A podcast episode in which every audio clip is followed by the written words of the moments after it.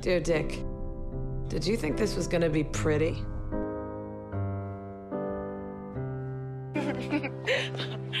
Bizarre. It's my vagina. I'm slutty, but I'm a good person. ¿Por qué cuando una mujer es segura y poderosa la llaman bruja? You're both wrong. It's my vagina. Mi final feliz no es un nombre. Por supuesto que no. Siento que los hombres siempre buscan algo mejor y las mujeres solo se conforman con que vaya bien.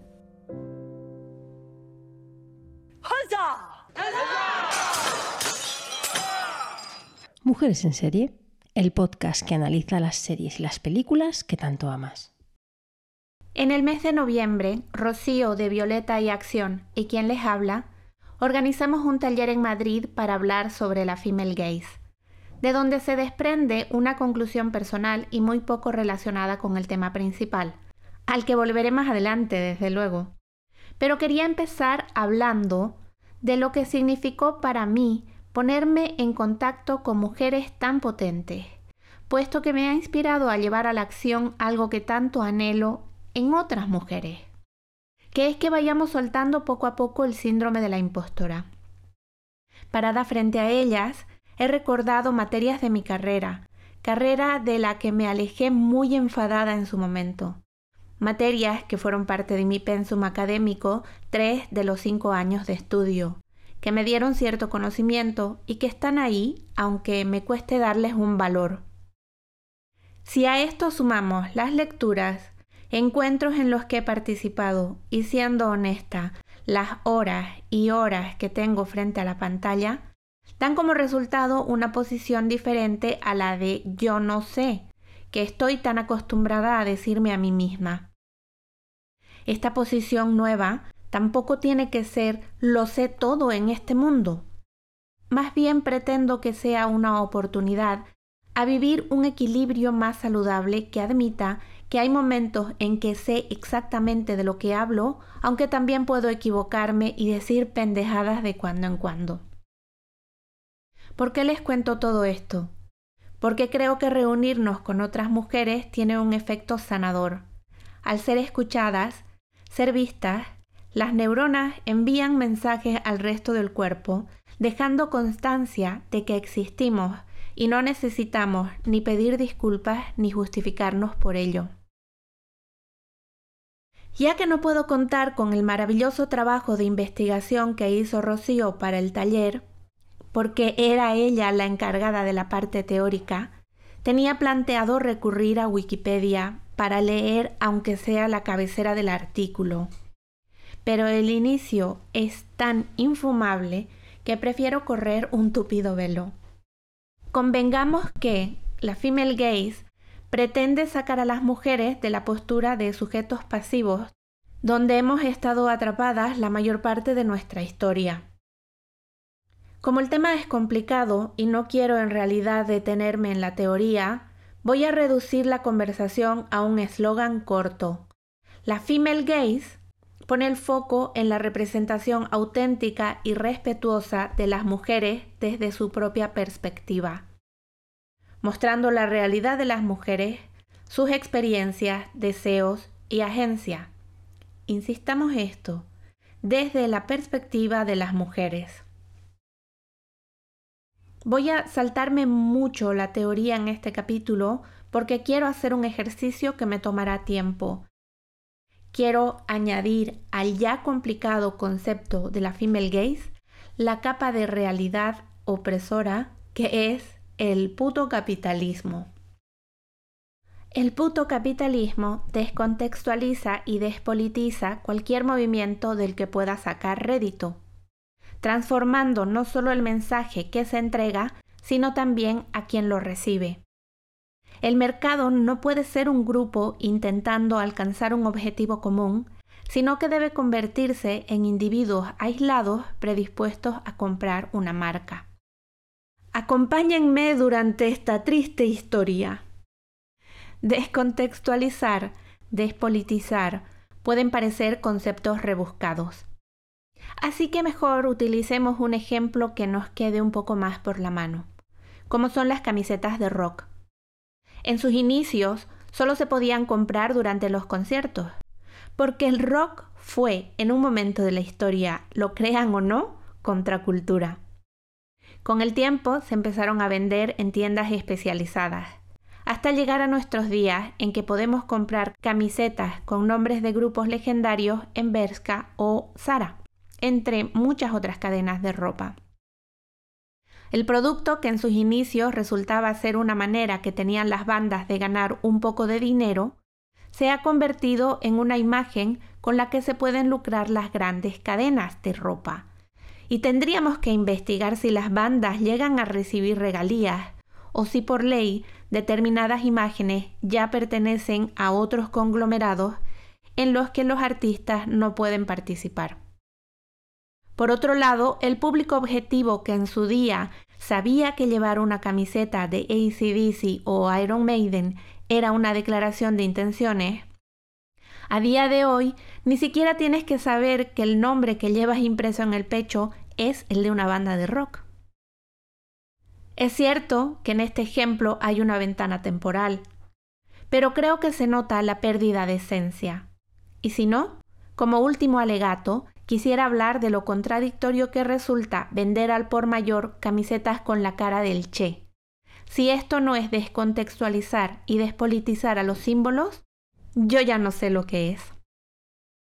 Dejemos de hablar de camisetas y hablemos de cómo el capitalismo se apropia también del feminismo y nos vende a día de hoy un feminismo homeopático al que curiosamente defendemos a capa y espada en el audiovisual.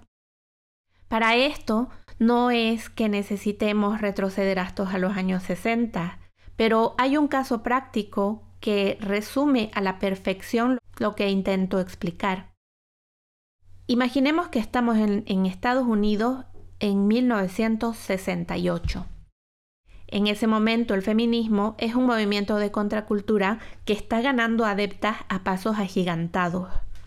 A medida que los eslóganes feministas van entrando a una mayor cantidad de casas, el aliado del patriarcado, digo, el aliade, aka capitalismo, se saca de la manga una campaña publicitaria que se puede considerar a día de hoy como el origen de la guerra de los sexos como contexto para vender cualquier producto. La publicidad que pueden encontrar en YouTube poniendo en su buscador de confianza Virginia Slims 1968 no tiene versiones en castellano, pero como tiene mucha injundia, comparto el audio y luego haré una traducción completamente libre de las partes más relevantes.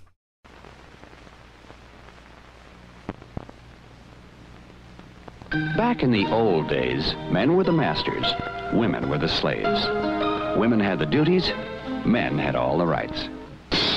Then, in 1920, women won their rights, and one by one, they won them all. You've come a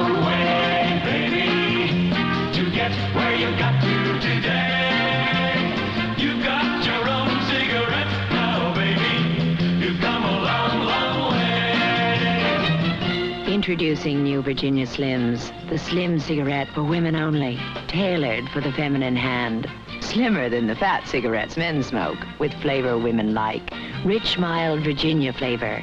New extra long Virginia Slims in the slim purse pack.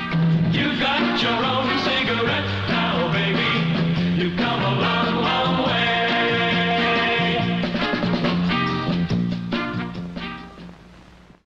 Existen diferentes versiones, pero todas inician con una mujer cuyo estilo evoca a las Gibson Girls.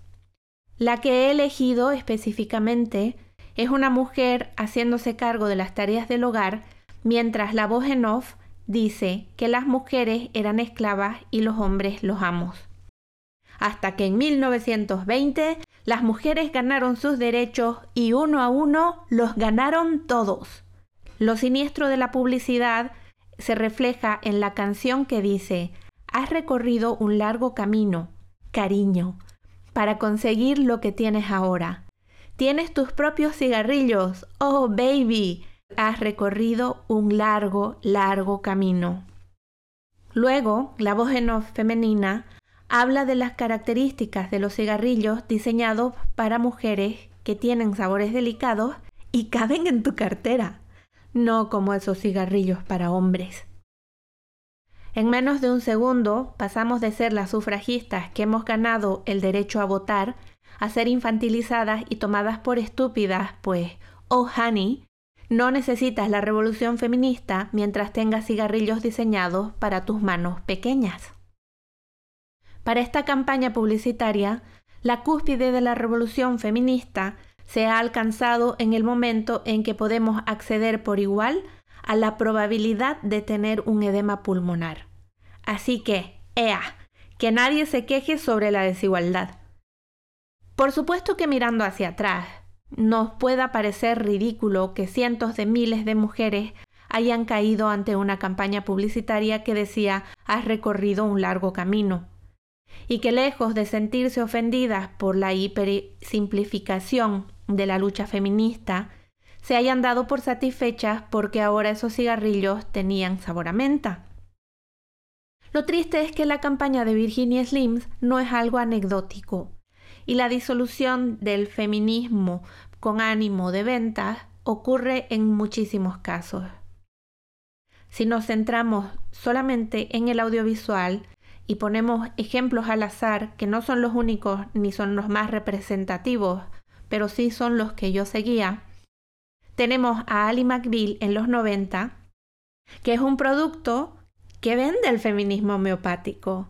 Nos está enseñando que a pesar de que es una serie de abogados con mujeres competentes que ejercen la abogacía, lo más importante ocurre en los lavabos y en el bar.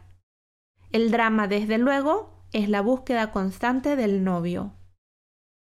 Penny de Big Bang Theory es una gran representante de los 2000, quien ni siquiera después de 12 temporadas al aire pudo conseguir un apellido propio, y que ni cumplir su sueño de actriz ni ganar más dinero que su futuro marido la llegaron a complementar. Su final feliz consistió en convertirse en una buena esposa y madre, en ese orden específicamente. En la década del 2010, Max y Caroline de Two Broke Girls nos dicen que el empoderamiento se obtiene a través del dinero, a través de un humor racista, clasista y súper rancio. Pero que nosotros tenemos que leer como feminista porque es Max quien hace bromas sobre el tamaño de sus pechos. Así que, feministamente, nos tenemos que reír cuando el cocinero hace bromas sobre lo excitado que está debido a las tetas de Max. En la década que estamos, la serie que me ha traído hasta aquí, Los Bridgerton, es una historia que habla de mujeres que buscan casarse y el feminismo homeopático que representan es el deseo sexual performado por Daphne para el buen aprendizaje de las mujeres que están viendo la serie. Y entiendo que es complicado definir qué se puede considerar feminista dentro del audiovisual, porque las idiosincrasias de origen de las historias son diferentes, como también que somos humanas y que a veces simplemente no queremos renunciar a una historia. Entiendo que nosotras como público no especializado caigamos en las diferentes trampas, pero quienes me llenan de desconfianza son esas voces que utilizan la bandera feminista para posicionar mejor ciertos productos. Mientras investigaba para preparar el taller, me fui encontrando diferentes fuentes que ponían a la serie de los Bridgerton como un ejemplo perfecto de la female gaze. Así que vamos paso a paso, poniendo bajo el microscopio la escena del primer encuentro sexual entre Daphne y el duque, que son la pareja central de la primera temporada, ya que las voces que reclamaban como female gaze a esta serie hablaban exclusivamente del deseo sexual de Daphne, como si nada más pasara durante los ocho capítulos de su primera temporada. Adelanto efectivamente que una vez iniciada la etapa sexual de Daphne, nada más ocurre en el resto de episodios de la temporada. Estamos ante la historia de una familia blanca, rica, hegemónica, que no tiene más oficio que buscar pareja. Amenazados por una publicación anónima que puede acabar con la reputación y futuro de quien se proponga. Se la vende como una historia subversiva por la diversidad de su reparto. El colorismo es una muestra más del feminismo aguachirri que vende esta serie. El empoderamiento femenino, a que tendré que hablar muy brevemente de la feminista de cartón piedra que es Eloís, y el enfoque desde el que se narra la sexualidad de Daphne, que es el tema central de este episodio. Es cierto que hay detalles que se pueden actualizar, como la música, que hay otros que resultarían ridículos o imposibles, por ejemplo, que el duque, en lugar de utilizar la marcha atrás como método anticonceptivo, se haya practicado una vasectomía. Pero conviene recordar que hay un equipo decidiendo qué se actualiza y qué no. Voy a tener que aparcar el tema del colorismo hasta otro momento porque preferiría prepararlo con mayor profundidad y por separado. Y permítanme hablar muy brevemente de Lois Bridgerton porque no quiero ni perder el tiempo con ella. Creo que es el personaje insignia de eso que pretenden vender bajo el nombre de empoderamiento femenino. Esta proto-feminista que busca el conocimiento, la independencia, que quiere desafiar las expectativas tradicionales. No es más que un personaje aislado que no tiene impacto alguno en la vida de ninguno de sus hermanos, ni siquiera en la vida de su mejor amiga. Nadie cambia gracias a sus argumentos. Por no impactar ni crecer, no crece ni ella misma. Casi nadie le sigue la conversación. Quiero decir, le responde adecuadamente al alegato feminista de turno. Sus disertaciones son monólogos que quedan en el aire, después de los cuales se suele cortar la escena. Porque mientras estamos atentas a estas palabras que son como cigarros diminutos que caben en nuestros bolsos, el resto de la serie refuerza constantemente el amor romántico, las mujeres como competidoras y el hecho de buscar la realización personal a través de encontrar pareja. ¿Que es muy anticuada la idea de buscar marido para existir? ¿Nos hemos olvidado ya del reality show llamado The Bachelor? I rest my case. Pero bueno, aquí viene la tesis del episodio. El gran problema que tengo con la manera en que se narra el deseo sexual de Daphne se debe primero a que se vende el deseo como amor, pero principalmente por la falta total de autonomía de este deseo. Espero poder demostrar esta tesis después de hablar de la escena en que tienen relaciones sexuales por primera vez. Ocurre en el episodio 5 y me interesa prestar atención desde la conversación que inicia en el minuto 49 aunque también necesitamos un suceso de algún capítulo anterior que no es necesario eh, repetir, basta con recordarlo. El duque le enseña a Daphne cómo a masturbarse. Y yo me pregunto, ¿de verdad el deseo sexual de Daphne está narrado desde su perspectiva, pero es un señor o quien le enseña a tocarse? ¿Me tengo que creer que un señor del 1800 por el hecho de haberse zumbado a quién sabe cuántas mujeres, sabe más sobre la anatomía de una mujer que esa específica mujer dueña de su propia anatomía? Qué conveniente que se decida actualizar la idea de que un hombre de 1800 comprenda cómo funciona un clítoris, pero que se mantenga la representación de las mujeres del pasado como seres de luz cuyos cuerpos no despiertan sexualmente hasta que el hombre adecuado llega a sus vidas y sobre todo las autoriza a sentir deseo sexual. Me podría creer que otra mujer le diga a Daphne cómo se tiene que tocar. O que lo descubra una mañana cualquiera cabalgando por los prados. Incluso que el duque le ayude a quitar la culpa cristiana que pueda llegar a sentir porque en este contexto el hombre es quien tiene la autoridad intelectual. Pero que sea tan pura y tan casta que su vulva nunca haya aplaudido de felicidad. ¿Really? Porque esta idea de que sea él quien le enseña a masturbarse me hace pensar que ella no siente deseo ante su presencia, que su botoncito de la felicidad no se ha puesto loco de alegría con solo escuchar su voz. ¿Para qué mirada se está representando una mujer tan pura y casta que necesita instrucciones de un hombre para entrar en contacto con su deseo sexual? ¿Qué autonomía tiene un deseo que acata instrucciones de cómo tocarse en la intimidad? ¿De qué peliporno ha salido este argumento? ¿A quién le importa realmente la pureza e inocencia de las mujeres? La escena sexual inicia a mi modo de ver durante la pelea previa, porque muestran a una Daphne alterada, sin razón aparente. Dentro de esa narrativa no ha pasado nada específico que la lleve a estar tan encendida como está en el momento en que empiezan a hablar. Nosotros solamente los hemos visto viajar, así que que se ponga de 0 a 100 no tiene ningún sentido. Cuando ya entramos en terreno, Daphne se deja hacer. El duque le pregunta si quiere parar mientras la besa.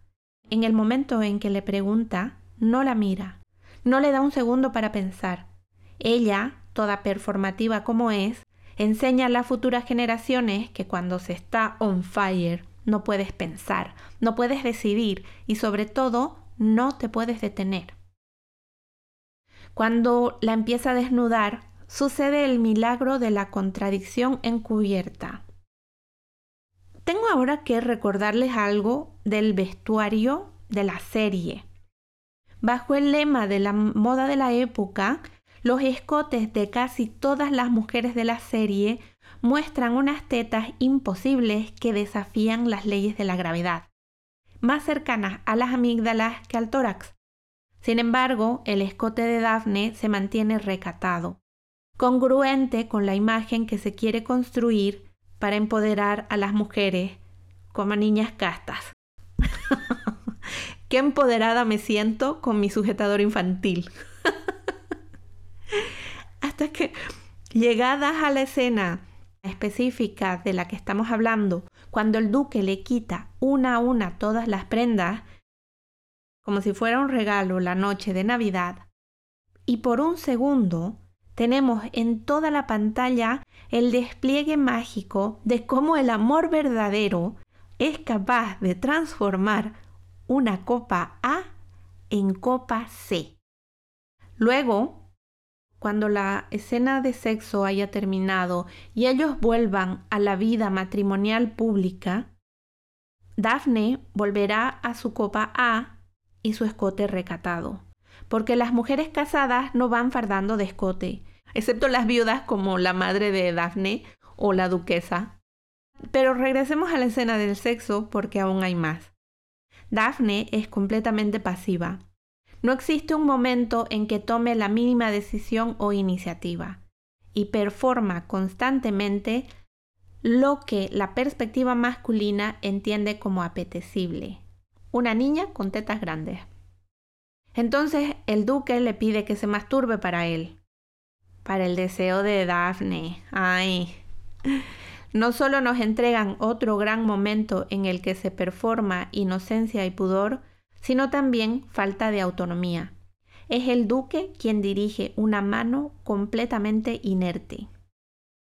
La perorata de la masturbación concluye cuando están a punto de llegar al orgasmo, al mismo tiempo. Y ella grita, pensaba en ti cuando me tocaba, pensaba en ti. Y preguntémonos, ¿para quién es este diálogo? ¿Seguimos convencidas de que toda esta escena narra la sexualidad y el deseo desde la perspectiva de Daphne? ¿O ya podemos convenir que es una declaración de intenciones sobre cómo las mujeres debemos performar para el deseo de un hombre? Con ese pudor, con ese asombro de quien ahoga un gritito cuando ve por primera vez a un pene. Este momento no puede caer en la categoría de lo ridículo porque el duque está como un tren y las heteros tenemos con suerte solo la mitad del cerebro funcionando. La otra mitad está comprando los cigarrillos Virginia Slim. Y el comportamiento del señor Don Duque podría ser irrisorio si no fuera porque él es el elemento con el que se disuelve el supuesto feminismo de la historia. Es la camiseta de ACDC en la tienda de Sara. Es la manzana envenenada. En un momento específico, el duque afirma, esto te va a doler. Hijo mío, si lo que tienes es del tamaño de un labial, ni aunque sea la primera vez le va a doler. Y sobre todo, y más importante, si realmente fueras tan bueno como te has vendido, si estuvieras haciendo tan bien el trabajo del que tanto te enorgulleces, no tendría por qué doler.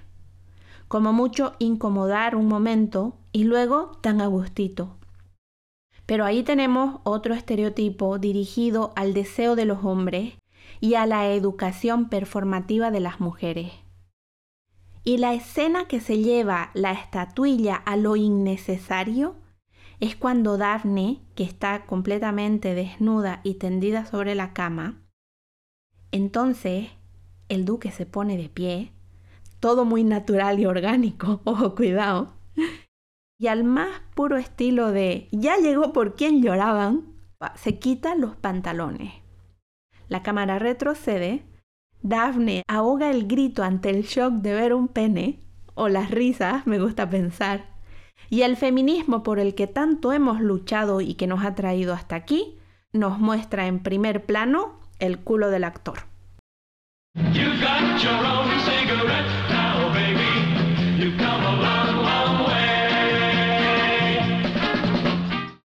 Luego de que han tenido un orgasmo al unísono, amor romántico y ridiculez absurda, la cámara enfoca la, cara de satisfacción de Daphne, la performativa, quien con su mirada nos dice, oh Dios mío, estoy en shock, esto es lo mejor que me ha pasado en la vida. Spoiler, no. ¿Cómo se puede defender que se trata de female gaze? Dejando que mujeres dirijan un par de capítulos. Curiosamente, uno de ellos es este, utilizando una obra escrita por una mujer, y si nos queremos seguir machacando, con el dinero de una productora que pertenece a una mujer. Así que uno de los requisitos, que es que el detrás de cámaras haya mujeres, está cubierto. El Departamento de la Autonomía, sin embargo, como hemos visto, ha cojeado y bastante. Nos hace creer que la historia tiene grandes intenciones, pero solo se utilizan momentos clave para maquillar que el mensaje principal, el grueso de la serie, sigue siendo el mismo amor romántico y tóxico. Y no se trata de que de repente me convierta en la policía de la female gaze. Se trata de que estoy harta de los falsos aliados. Estoy harta de escuchar argumentos distorsionados, diluidos, haciendo mala prensa al feminismo y dejando a las mujeres más jóvenes completamente vulnerables. Si el feminismo ahora es tener un coño mágico que puede cambiar la manera de pensar de tu marido a través del sexo, ¿alguien me puede explicar qué no consideramos feminismo? Seguimos comprando el derecho a acceder a las mismas condiciones para tener un edema pulmonar. Engancharnos al feminismo homeopático da la sensación de falsa comodidad. Con un feminismo aguachirri, todo se queda tal cual está. Y yo puedo consumir el mismo producto insano, pero diciendo que es feminismo. Mientras sueño el mismo sueño de siempre, que soy una dama en la calle, una señora en su casa y una puta en la cama. Entonces, ¿es la female gaze posible? Soy del equipo que sostiene que sí, pero que hay que entrenarla.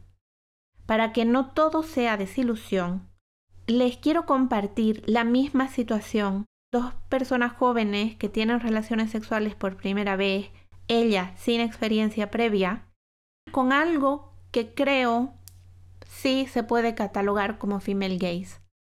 La encontrarán al inicio del segundo capítulo de la serie Normal People.